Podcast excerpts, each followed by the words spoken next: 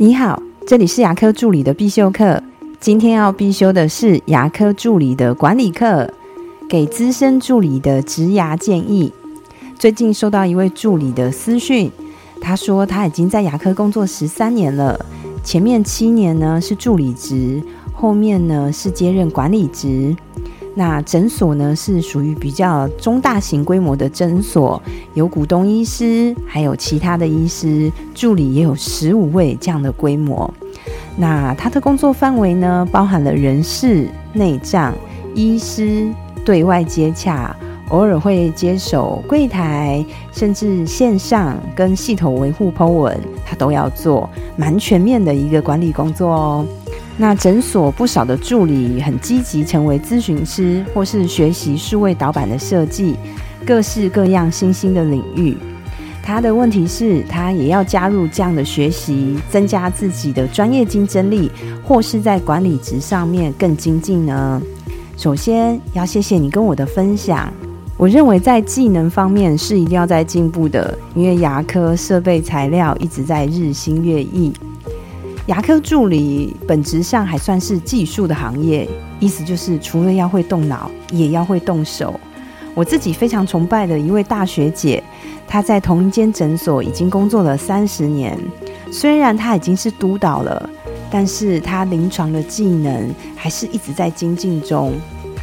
管理会随着老板要的不同而有所不同，也会因为诊所的制度而规模不同也有不同。管理是一个在变化的状态，很难去评量你到底有没有把诊所管得好，因为这个变音太多了。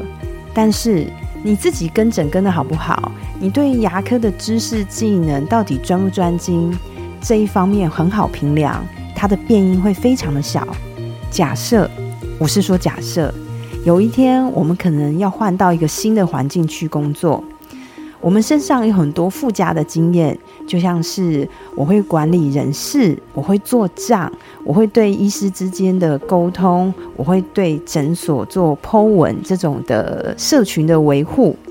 有这种附加的经验，当然很加分，但是这只能算加分，因为每间诊所它并不一样，它可能不需要你有这么多的附加的能力，但是你的基本能力就像是跟诊。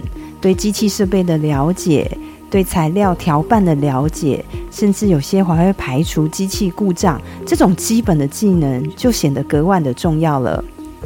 一定要累积自己在本业上的技能，这是最重要的。那如果刚好你现在工作可以让你去加分，那你就让他去加分，千万千万不要本末倒置喽。我的分享就到这边。如果对于今天的内容有帮助的话，请帮我下载下来或分享出去，让更多人听得到。